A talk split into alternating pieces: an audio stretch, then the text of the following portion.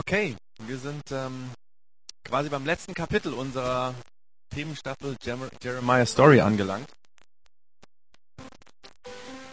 Und ähm, ich hoffe, das war unser Ziel, eines der Ziele von dieser Themenstaffel. Ich hoffe, dass es ähm, euch Lust gemacht hat, im Alten Testament auch mal einfach Stories zu lesen. Also das Alte Testament besteht ja aus ganz, ganz vielen Geschichten. Ähm, ist eher ein Geschichtsbuch oder ein erzählendes Buch, ja. Ähm, und unser Ziel war eben einfach mal diese Jeremiah-Story, diese Geschichte von dem Jeremia anzuschauen, in dem Buch, was auch Jeremia heißt, ähm, um Lust zu machen, da drin zu lesen. Wobei wir natürlich ganz klar sagen müssen, wir haben letztendlich nur drei oder vier kurze Bruchstücke quasi von diesem äh, langen Buch angeschaut. Aber es war ein Einblick und eben wie gesagt mit dem Ziel Lust zu machen, in der Bibel zu lesen. Und wie gesagt, heute kommt das letzte Thema. Gegenwind, wir haben es schon gehört. Und zwar deswegen, weil Jeremia, genauso wie wir, der Frank hat es ja vorher gesagt, Gegenwind bekommen hat von seinen Zeitgenossen. Und wir beschäftigen heute uns mit diesem Thema, weil es ganz viel mit dem christlichen Glauben zu tun hat. Weil das Thema gerade auch im Moment in der heutigen weltpolitischen Situation sehr, sehr aktuell ist. Ich will noch mal kurz einen Rückblick machen. Und zwar, der Jeremia hat so um 600 vor Christus gelebt. Ihr seht das hier auf äh, dieser PowerPoint-Folie.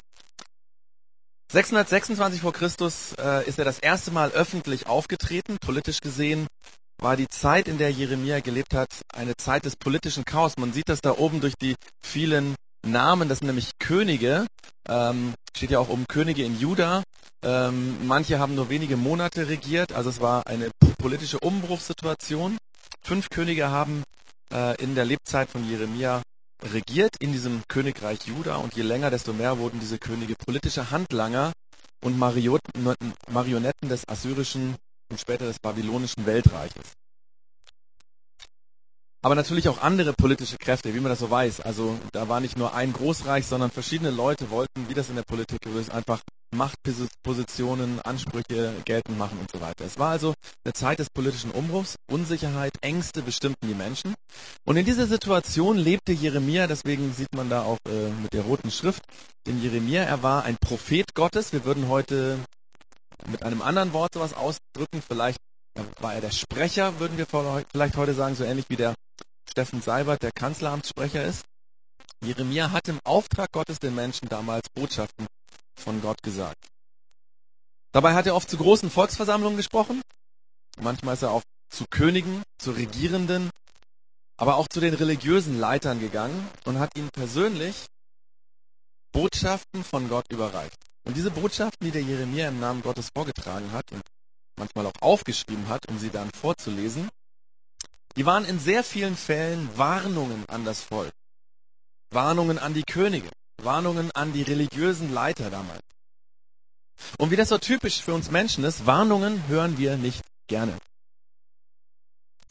Wir wollen lieber selber wissen, wo es lang geht. Deswegen war der Jeremia, sagen wir, eher unbeliebt, ja. Man mochte ihn nicht gerne. Seine Reden hörten die Leute nicht gerne und Jeremia bekam mehr und mehr Feinde und er spürte immer mehr politischen und religiösen Gegenwind. Und ich möchte euch heute eine Story aus dem Leben von Jeremia erzählen, wo er massive Anfeindung erlebt hat, weil ich glaube, dass das für uns heute, für das, was wir heute erleben, ganz, ganz wichtig ist. Das Ganze passierte kurze Zeit, nachdem Joachim, wir sehen das hier auf der Folie, also ähm, das ist quasi der zweite König, Joachim König geworden ist. Ähm, eigentlich war sein Vater Josia ein ganz, ganz bedeutender, angesehener König und als der 609 nach, äh, vor Christus verstarb, äh, wurde sein Sohn jo Joahas äh, erstmal Thronfolger, aber der wurde nach wenigen Monaten vom Pharao Necho aus Ägypten entmachtet und unter Rast gestellt. Und stattdessen wurde sein Bruder Joachim mit Hilfe dieses ägyptischen Pharaos zum König gesalbt.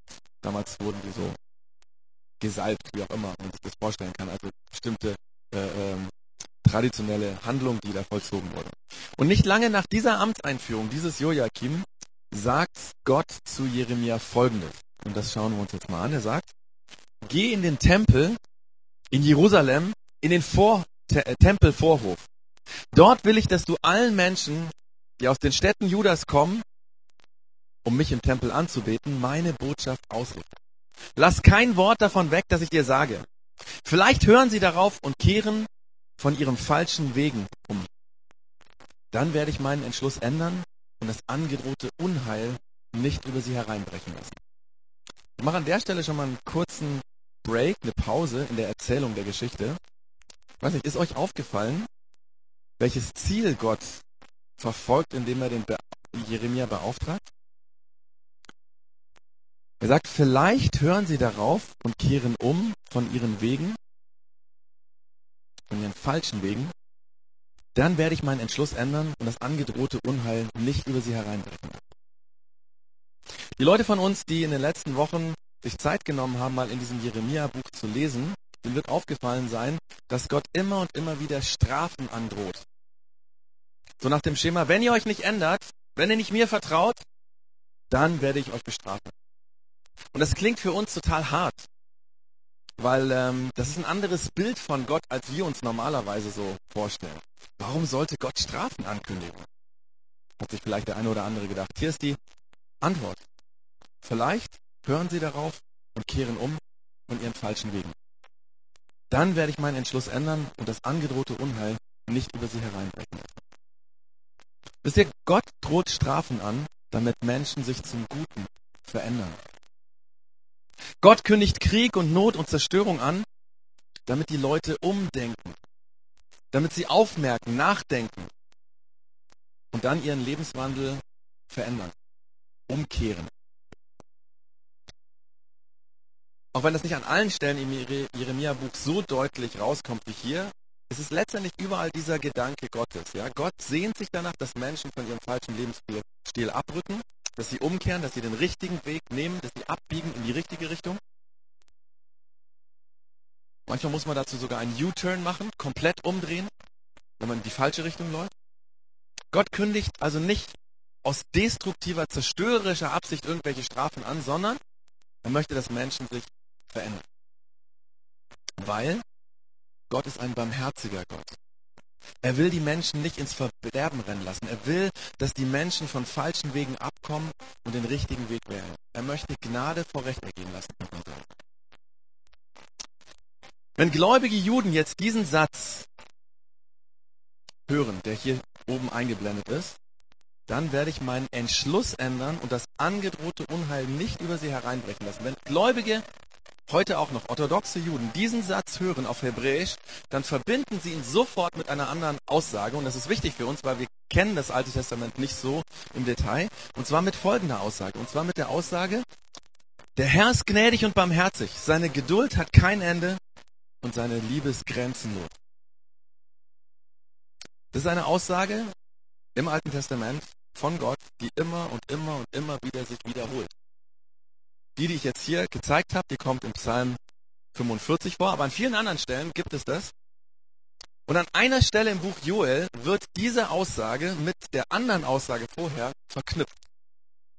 Da steht dann folgendes in Joel Kapitel 2, Vers 13. Der Herr ist gnädig und barmherzig, seine Geduld hat kein Ende und seine Liebe ist grenzenlos. Er ist bereit, seinen Entschluss zu ändern und das angedrohte Unheil nicht über euch hereinbrechen zu lassen. Das heißt, hier im Text ist die Barmherzigkeit Gottes eingebaut in das, was der Jeremia, also in dieses, vielleicht wird er seinen Schluss, Entschluss ändern. Wenn das ein Jude liest in dem Jeremia-Buch, dann hört er sofort Gnade, Gnade, Gnade, Gnade. Gott ist gnädig, barmherzig, er will, dass wir umkehren. Das ist ganz wichtig, dass wir das quasi hören, weil wenn wir diesen Satz lesen, klingelt der gar nichts, ja. Ähm, und dann hat man ein anderes Verständnis vielleicht von diesen Texten im Alten Testament. Aber alle, die in den letzten Wochen den Jeremia gelesen haben, werden dann trotzdem vielleicht das Gefühl haben, das ist doch irgendwie alles willkürlich. Ja? Die Menschen leben falsch, sie werden schuldig, sie machen Fehler, ist klar. Aber warum droht dann Gott Strafe an? Ich meine, krasse Strafen, Krieg, Hunger, Vergewaltigung, Seuchen, das ist doch abartig. Wie kann Gott so etwas androhen? Das passt nicht in unser Bild von Gott. Stimmt? Uns fallen diese Strafandrohungen von Gott schwer, weil Gott sagt, ich werde das tun. Unser Problem liegt daran, ich werde das tun. Wie denken, wie abartig ist das, dass Gott sagt, ich werde euch Krieg bringen.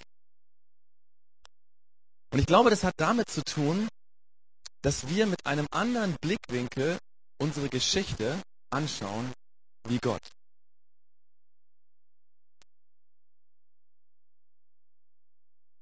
Gott schaut aus einer anderen Perspektive die Dinge an. Und das ist, glaube ich, der Schlüssel, warum wir oft die Texte, zum Beispiel im Jeremia-Buch, so richtig schwierig finden. Es fällt uns verdammt schwer zu glauben, dass Gott sagt, ich schicke Leute vom Norden und die werden hier einfallen und werden alles kaputt machen und die Frauen vergewaltigen und so weiter.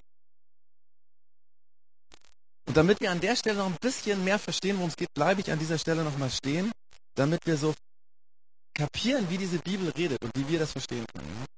Die Frage ist nochmal, warum sagt Gott, ich werde Krieg und Hunger und Vergewaltigung und Seuchen als Strafe kommen lassen? Beziehungsweise, wie können wir das verstehen? Das ist die Frage, ja?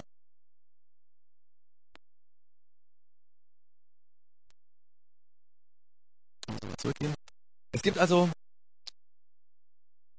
diese Frage und ich habe jetzt drei Kapitel nach dem, was wir gerade eben gelesen haben, das stand übrigens in Jeremia 26, also 29, Kapitel 29, da steht etwas, ein Ereignis drin, was uns postmodern geprägten Menschen helfen kann, dieses Ich werde ankündigen zu verstehen. In Kapitel 29 schreibt nicht Jeremia einen hoffnungsvollen Brief an die Landsleute, ähm, die als Kriegsgefangene in die Stadt Babylon deportiert wurden. Er macht ihnen Mut und sagt folgendes. Muss es mal gucken, weil es einfach verändern und ich sehe das, genau. Das war die Frage. So, also. Ich habe keinen kleinen Monitor, deswegen. Also, der, in, der, an der Stelle sagt Gott zu diesen Leuten, die in die Kriegsgefangenschaft in Babylon deportiert wurden, und das, was Gott sagt, schreibt der Jeremia in den Brief, integriert euch in Babylon, baut Häuser, heiratet, kriegt Kinder, zieht, ähm, zieht die Kinder groß, kümmert euch um gute Ehepartner für eure Kinder und bringt euch konstruktiv und positiv als Ausländer in Babylon ein. Betet für die Menschen und tut ihnen Gutes Ihr werdet, viel, ihr werdet viele Jahre in Babylon bleiben, deswegen bringt euch positiv ein. Das ist quasi ein positives, ein positiver Ratschlag, den der Jeremia im Auftrag Gottes diesen Kriegsgefangenen im fremden Land in äh, Babylon gibt. Gutes tun, keine Revolte, nicht aufbegehren. Jetzt gab es aber zu dieser Zeit, so erzählt dieses Buch Jeremia, zwei Männer, die sich auch als Propheten aufgaben. Ausgaben. Und diese Männer sagten öffentlich genau das Gegenteil von dem, was Jeremia in diesem Brief steht. Sie sagten nämlich Folgendes. Wir Israeliten werden nur kurze Zeit in Babylon bleiben. Gott wird euch aus der Kriegsgefangenschaft befreien. Habt mit den verhassten Babyloniern nichts zu tun. Gott wird diese Menschen bestrafen. Diese Propheten hießen Ahab und Shemaiah und sie beriefen sich darauf, dass Gott zu ihnen geredet hat und haben dieses Negative quasi verkündet. Und jetzt lässt Gott, wie so oft im Buch Jeremia, durch Jeremia seinen Sprecher ankündigen, dass Ahab und Shemaiah, diese falschen Propheten, bestraft werden,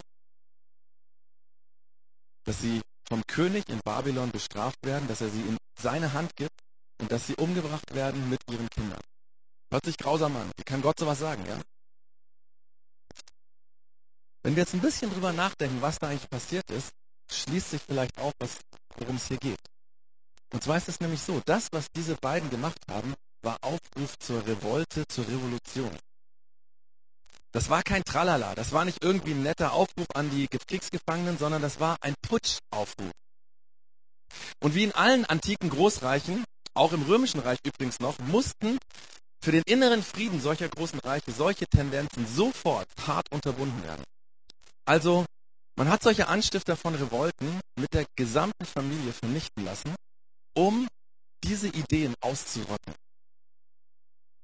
Diese Leute in Babylon, diese zwei ähm, Anführer, die wurden im Feuerofen verbrannt oder Raubtieren zum Fraß vorgeworfen. Also der babylonische Staat hat diese Anführer dieser Revolte mit den Familien hinrichten lassen. Wir sagen, wenn sowas passiert, König Nebukadnezar, zum Beispiel, ne, der babylonische König Nebukadnezar, ließ zwei jüdische Anführer eine Revolte öffentlich hinrichten. Nebukadnezar, der König von Babylon, hat das getan als logische Folge von einem Putschversuch.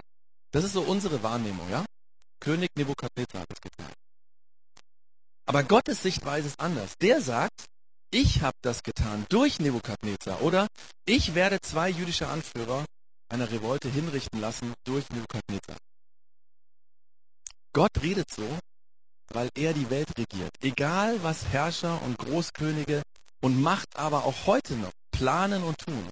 Die Sichtweise der Bibel und die Sichtweise von uns Christen ist, Gott handelt durch diese Könige. Er tut das. Und dabei handelt Gott nicht willkürlich. Was Gott hier dem Ahab und dem Schemaia ankündigt, ist ja nichts als die logische Konsequenz einer Revolte da. Putsch gegen Babylon und du wirst hingerichtet. Das ist so logisch wie heute. Fahr hinter der Lechhauser Brücke über die rote Ampel und dein Führerschein ist einen Monat weg. So einfach ist das. Ist für uns logisch. Und aus Gottes Sicht würde er sagen, wenn du hinter der Lechhauser Brücke über die Ampel fährst, dann werde ich dich mit einem Monat Fahrverbot bestrafen. Du hast das gesagt. Macht das Sinn? Gott straft nicht will willkürlich, sondern er warnt vor ganz logischen Konsequenzen, weil die Welt so ist, wie sie ist. Versucht mal so das Buch Jeremia oder auch andere Bücher im Alten Testament zu lesen, dann werdet ihr merken, das macht plötzlich viel mehr Sinn. Und dann versteht ihr auch, dass Gott nicht ein willkürlich abartiger Gott ist, sondern dass er einfach sagt, hey, pass auf, tu das nicht, weil es wird so rauskommen.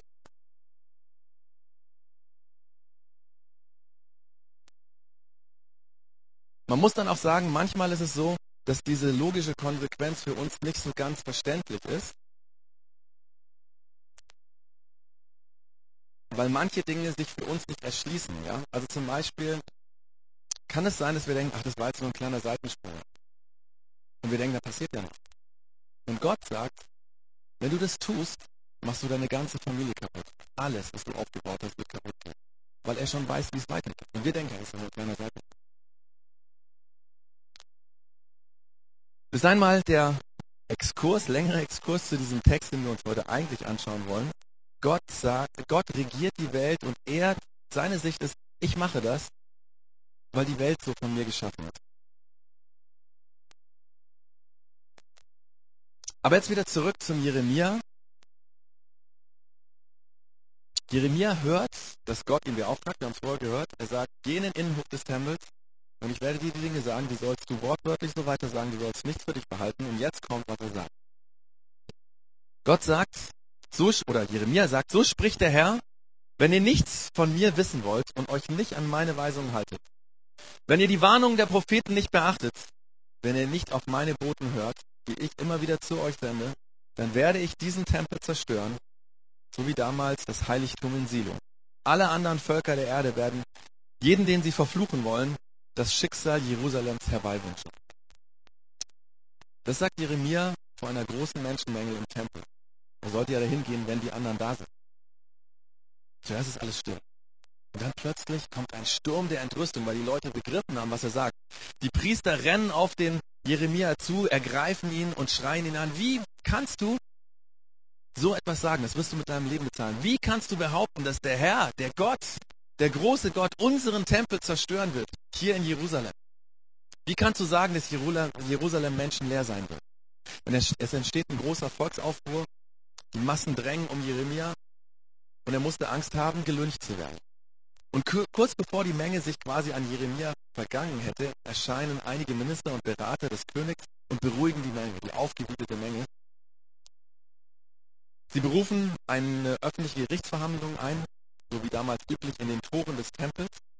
Und dort sammeln sich die Menschen und dort beratschlagen sie, was sie tun sollen. Und sie fragen die Beteiligten. Zuerst erheben die Priester und Propheten, die, äh, die Priester und auch Propheten die Anklage. Die sagen, dieser Mann verdient den Tod. Er hat unserer Stadt das Unheil, ein böses Ende angekündigt. Ihr habt es ja alle gehört. Und daraufhin verteidigt sich der Jeremia und sagt, hey, Gott hat mich berufen, dies alles im Tempel zu sagen und der Stadt vorauszusagen. Ändert euer Leben und hört wieder auf Gott, den Herrn. Dann wird er einlenken und das angedrohte Unheil wird nicht über euch hereinbrechen. Macht mit mir ruhig, was ihr wollt, sagt Jeremia. Ich bin in eurer Hand. Doch eins sollt ihr wissen, wenn ihr mich hinrichten lasst, dann ladet ihr Schuld auf euch, auf diese Stadt und auf die Einwohner, weil ihr einen Unschuldigen umbringt. Denn so wahr ich hier stehe, Gott hat mir das gesagt, was ich gesagt habe. Alles anzukündigen, was er gehört hat. Das war nicht meine Idee. Daraufhin beratschlagen die Richter und es wird ein, gibt ein Gemurmel in der großen Menge. Es braucht einige Zeit, bis die Richter entscheiden und öffentlich verkünden, dieser Mann hat auf keinen Fall die Todesstrafe verdient, denn er hat im Auftrag des Herrn geredet. Wieder wurde die Menschenmasse lauter und die leitenden Richter beruhigen die Menge und erklären das Urteil. Und als sie fertig waren, ließ man Jeremia frei. Er war gerade eben noch mit dem Leben davongekommen. Leider war der Jeremia damit eine Ausnahme. Es gab nämlich zu derselben Zeit, wo Jeremia gelebt hat, noch andere Propheten. Zum Beispiel einer, der hieß Uriah. Und er hat genau dasselbe angekündigt wie der Jeremia. Seine Ansprachen vor dem Volk wurden nicht vor einem öffentlichen Gericht behandelt, sondern in seinem Fall entschied der König Joachim selber. Und er beschloss, der Uriah muss sterben. Dem Uriah wurden diese Absichten des Königs geheim zugespielt, sodass er bei einer Nacht- und Nebelaktion nach Ägypten geflohen ist, um dort unterzutauchen. Aber dann wurde er von jemandem verraten. Spione des jüdischen Königs fanden ihn, griffen ihn auf, verschleppten ihn nach Jerusalem und dort wurde er für den König gebracht. Und der König ließ Uriah, den Kollegen von Jeremia, öffentlich mit dem Schwert hinrichten. Der Uriah wurde hingerichtet. Und der Jeremia kam mit seinem Leben davon. Aber warum wurde der eine hingerichtet und der andere verschont? Obwohl doch beide zeitgleich dieselben Warnungen Gottes angekündigt haben. Am Ende unserer Erzählung, Kapitel 26, steht die Antwort und die schauen wir uns jetzt an. Warum wurde der eine hingerichtet und der andere kam mit dem Leben davon? Dort steht, Jeremia aber kam mit dem Leben davon. Er wurde nicht vom Volk, dem Volk ausgeliefert, das ihn umgebracht hätte, denn Ahikam, der Sohn Schaffans, setzte sich für ihn ein. Da war ein Mann mit Namen Ahikam, der die Macht hatte, sich für Jeremia einzusetzen. Ein Mann, der das Ansehen genoss, den Einfluss hatte, um Jeremia vor seinen Gegnern zu schützen. Ahikam war auch ein Mann, der an Gott geglaubt hat. Er war als junger Mann Berater des großen, bedeutenden Königs Josia, also der Vater von Joachim. Und als der Joachim starb, hat man diesen einflussreichen Mann in seiner Position gelassen weil es gefährlich gewesen wäre, ihn zu entmachten, weil er so beliebt beim Volk war. Er hatte die Macht, sich für Jeremia einzusetzen. Er konnte in vielen verschiedenen Fällen Schlimmeres verhindern, wenn der Regierungsapparat desaströse Fehlentscheidungen traf. So zum Beispiel in dieser Verhandlung über den Jeremia. Vermutlich reichte der Einfluss von Uriah nicht aus, als es um äh, von dem Ahikam nicht aus, als es um die Entscheidung äh, des Urias ging, ob er leben darf oder sterben muss. Es steht nicht ausdrücklich in dem Text, aber wir können davon ausgehen, dass er sich auch da eingesetzt hat. Aber der Einfluss reichte nicht, weil der König hatte letztendlich immer das letzte Wort. Warum erzähle ich diese Geschichte? Eigentlich sind es zwei Dinge, die wir aus diesen Begebenheit von Jeremia lernen können. Der Jeremia und der Uriah, die haben an Gott geglaubt. Wir haben in, der, in den letzten Church Notes immer wieder darüber geredet. Glauben bedeutet hören aufnehmen, Wissen über den Glauben und dann das Gehörte tun. Ja, Glauben heißt hören, wissen, ich weiß, was ich glaube und das zu tun. Diese beiden Komponenten gehören untrennbar zusammen. Und diese zwei Menschen haben das getan. Sie haben von Gott gehört und haben das getan. Und weil sie so geglaubt haben, weil dieser Glaube lebendig war, war nicht Theorie, deswegen wurden sie dafür angefeindet. Sie spürten Gegenwind ihrer Zeitgenossen. Sie wurden unterdrückt, verfolgt. Und jetzt kommt der Punkt. Glaube an Jesus und Gegenwind gehören immer zusammen. Das klingt für uns ein bisschen eigenartig, aber das war schon immer so. Da müssen wir uns nur die Geschichte anschauen. In unzähligen Geschichten in der Bibel wird das berichtet. Da glaubt jemand an Gott ganz fest und er tut das, was er glaubt. Und er wird dafür angefallen. In der Kirchengeschichte war das quasi immer so. Diejenigen, die ernsthaft geglaubt haben, wurden meistens von der eigenen Kirche verfolgt. Das Luther zum Beispiel keine Ausnahme, sondern das war bei vielen Menschen so. Luther ist deswegen uns so bekannt, weil er genauso wie die Jeremia Leute hatte, die ihn beschützt haben. Und auch in unserer jüngeren deutschen Geschichte war das so. Wer im Nazireich den Glauben an Jesus ernst genommen hat, der hat Stress bekommen. Der ist ins Visier der SS oder der Gestapo oder sonst wo geraten. Und auch heute, in den meisten Ländern unserer Welt werden Christen unterdrückt, zum Schweigen gebracht, verfolgt, gefangen und nicht selten hingerichtet. Viele der Flüchtlinge aus Syrien und aus anderen Ländern, die das am eigenen Leib erfahren haben, kommen jetzt nach Deutschland und erleben, letzte Woche stand in der Zeitung, in den Flüchtlingsunterkünften Ähnliches. Ein Pastor aus Königsbrunn hat mir in der letzten Woche erzählt, dass bei ihm in der Gemeinde drei Syrer aufgetaucht sind. Das waren keine Syrer, die waren aus einem anderen Land, waren Muslime und die haben gesagt, hey Pastor, wir möchten Christ werden. Weil wir haben die Nase voll vom muslimischen Glauben, weil das, was da unten abgeht, das ist so abartig. Wir mussten fliehen deswegen. Wir sind Muslime und unsere eigenen Brüder haben uns verfolgt. Wir möchten Christen werden. Und dann sagen sie aber bitte, sag es niemandem in unserer Unterkunft. Das wäre verdammt gefährlich. Glaube an Jesus und Gegenwind gehören zusammen. Bei Jesus war das so. Deswegen wurde er an einem Kreuz hingerichtet. Und schon bevor er gestorben ist, hat er seinen Schülern das beigebracht und hat gesagt, hey, das gehört zusammen. Glaube und Gegenwind, Druck.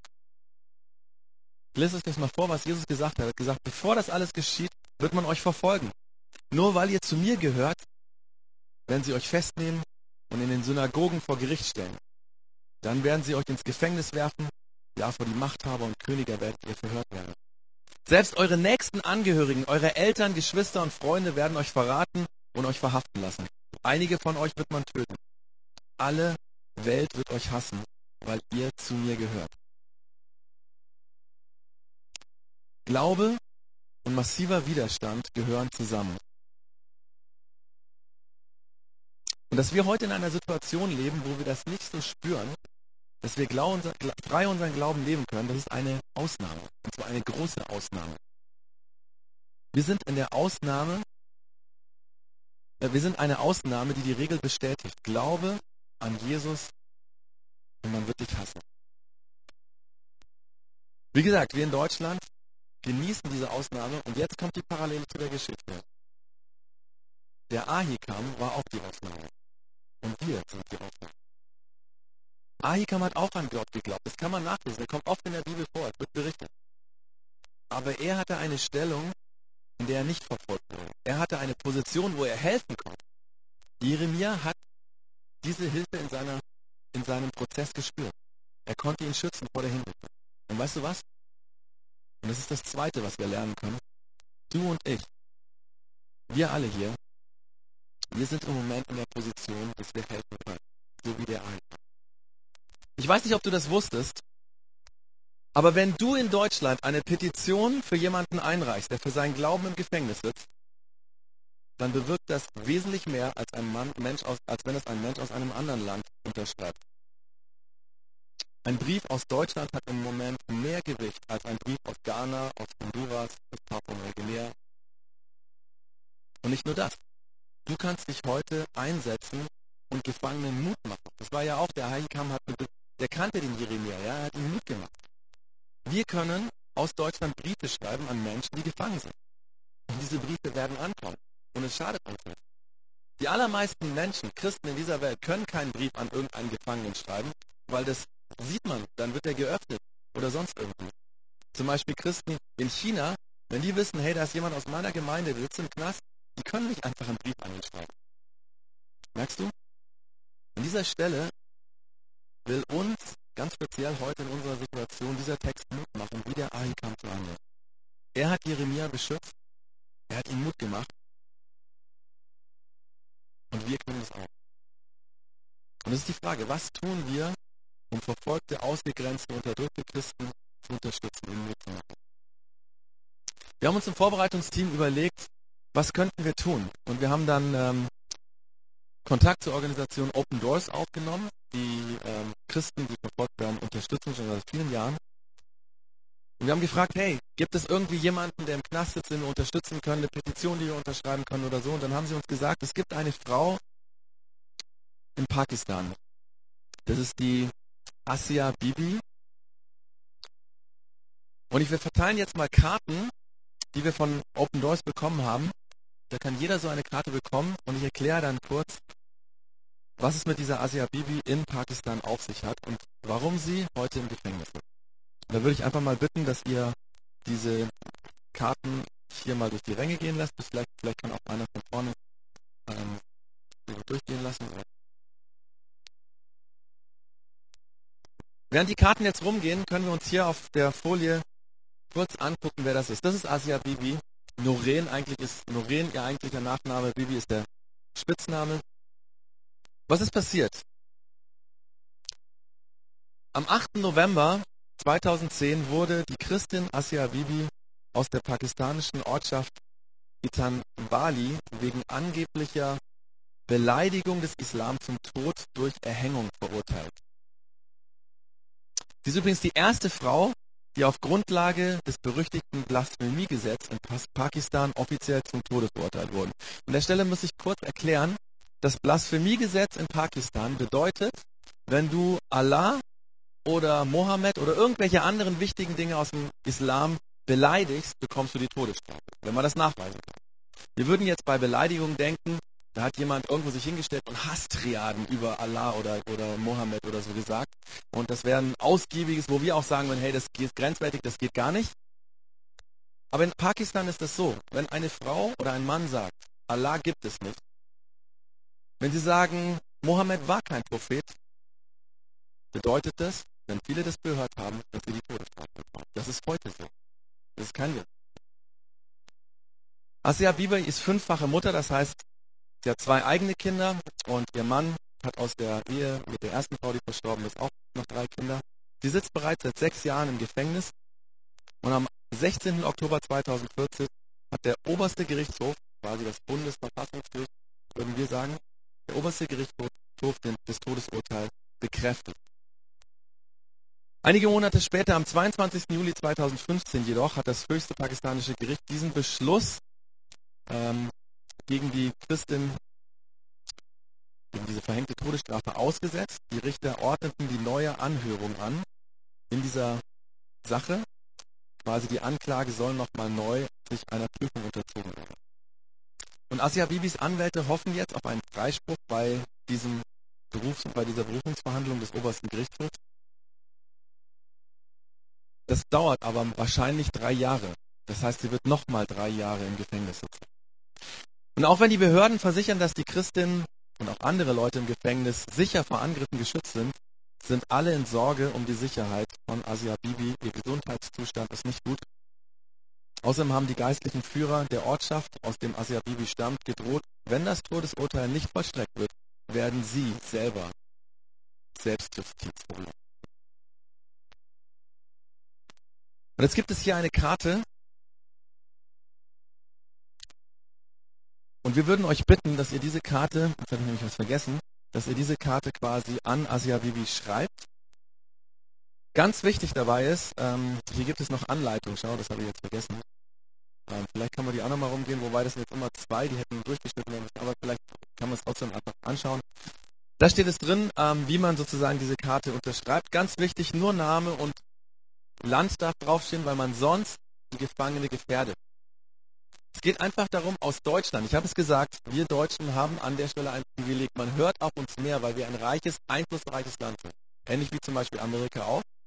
Ähm, deswegen eine Briefmarke drauf, 90, ähm, 80 Cent, steht aber auch nochmal auf den Erklärungen drauf.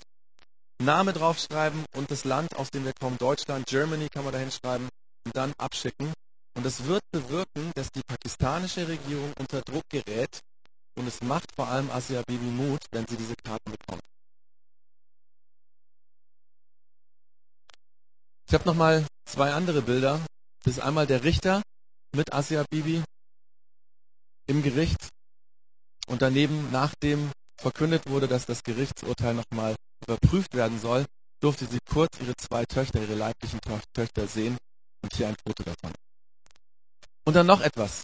Es gibt auch eine Petition, die du jetzt auf der Stelle mit deinem Handy unterschreiben kannst, wenn du es willst. Deswegen haben wir hier diesen Link eingeblendet und das werden wir nach der Church dann auch wieder einblenden. Call for Mercy. Ein weltweiter Aufruf zu unterschreiben, um der pakistanischen Regierung zu sagen, das geht nicht. By the way, mit dem sagt man auch, dieses Blasphemiegesetz geht gar nicht. Es geht ja gar nicht nur um diese Frau. Und auch da wird notiert, aus welchem Land kommt diese Unterschrift. Das kann man selber eintragen und die IP-Adresse sagt das auch ganz genau, um eben zu zeigen, wir als Deutsche, wir sind eine Stimme für diese Frau. Und wir können noch etwas tun, das möchten wir an der Stelle machen. Und zwar, wir glauben ja nicht nur, dass unsere Aktionen etwas verändern. Wir glauben daran, dass Gott die Welt lenkt. Und deswegen beten wir Christen. Und wir haben uns gedacht, egal ob du beten kannst, vielleicht sagst du auch, ah, es ist schwierig oder so, ich kann das nicht. Ich würde trotzdem darum bitten, dass wir einfach jetzt mal eine kurze Zeit haben, wo immer so zwei, drei Leute zusammen einfach ruhig sind.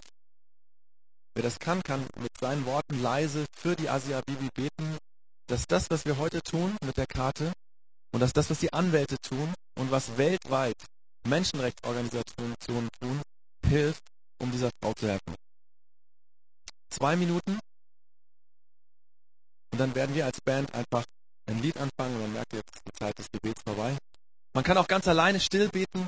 Man kann das zu zweit oder zu dritt tun. Und wenn du sagst, es ist schwierig, ich kann nicht beten, dann bist du einfach ruhig und denkst einfach über das nach, was du heute gehört hast.